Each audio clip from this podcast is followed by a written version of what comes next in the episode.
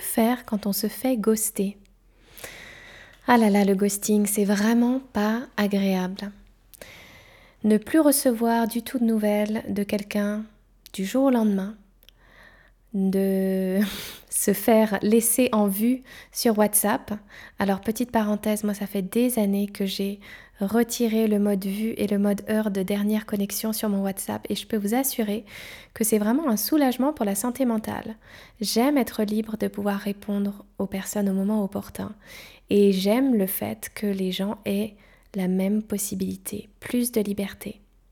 Donc ma recommandation, dans cette parenthèse, c'est de supprimer le mode vue, donc les doubles tics bleus, et de supprimer l'heure de dernière connexion pour vraiment plus de sérénité. Je referme la parenthèse. C'est vraiment pas agréable quand on est dans un échange avec une personne et que cette personne disparaît du jour au lendemain. Et là, je parle d'un intérêt romantique, d'un flirt, de quelqu'un avec qui on a peut-être commencé une relation. Que faire quand une personne nous ghost Eh bien, c'est très simple. Il faut laisser cette personne partir. Pourquoi? Parce que quelqu'un qui nous ghost n'est vraiment pas fait pour nous. Cette personne n'a pas sa place dans notre vie.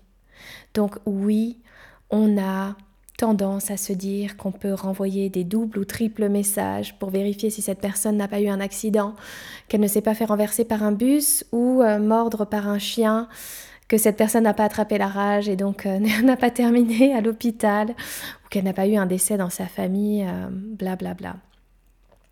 On a tendance aussi à essayer d'appeler ou alors à écrire un très très long pavé qui vient de notre ego blessé, de la part de nous qui se sent abandonné et rejeté, pour expliquer à cette personne à quel point son comportement est dégueulasse, à quel point ce n'est pas ok de traiter les gens comme ça, mais en fait, ça ne fait qu'accentuer le fait que on a peu d'estime pour nous-mêmes.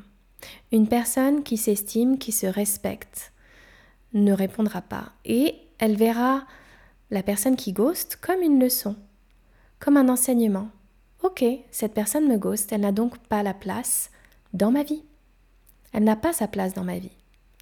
Donc, voilà toutes les informations dont j'avais besoin à propos de cette personne et ensuite next. Pas besoin de se justifier, pas besoin de chercher des explications, pas besoin de faire la leçon. La personne sait très bien qu'elle a un comportement qui n'est pas adapté.